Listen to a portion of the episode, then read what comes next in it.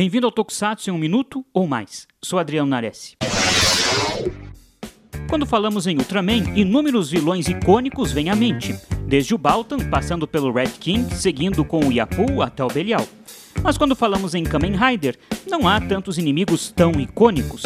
Vem à mente o Dr. Ge, Apollo Geist, General Shadow, Shadow Moon e mais recentemente o Evolt. Mas por que grandes vilões da franquia Ultra ficam muito mais na memória que os grandes vilões da franquia Kamen Rider? Uma criança japonesa certamente reconhece um bonequinho de um Baltan, vilão criado em 1966.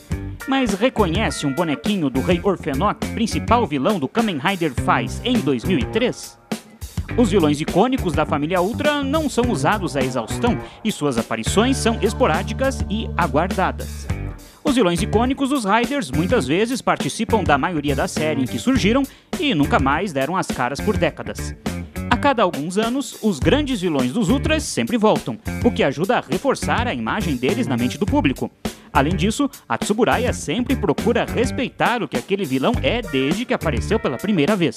Já a Toei não dá muita atenção para os vilões do passado que acabam esquecidos pelo público e, na maioria das vezes, os traz de volta completamente descaracterizados.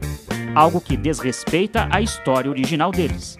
Não significa que os vilões de Kamen Rider não são marcantes. Significa que a Tsuburaya sabe trabalhar muito melhor os vilões dos Ultras e mantê-los eternamente na memória dos fãs.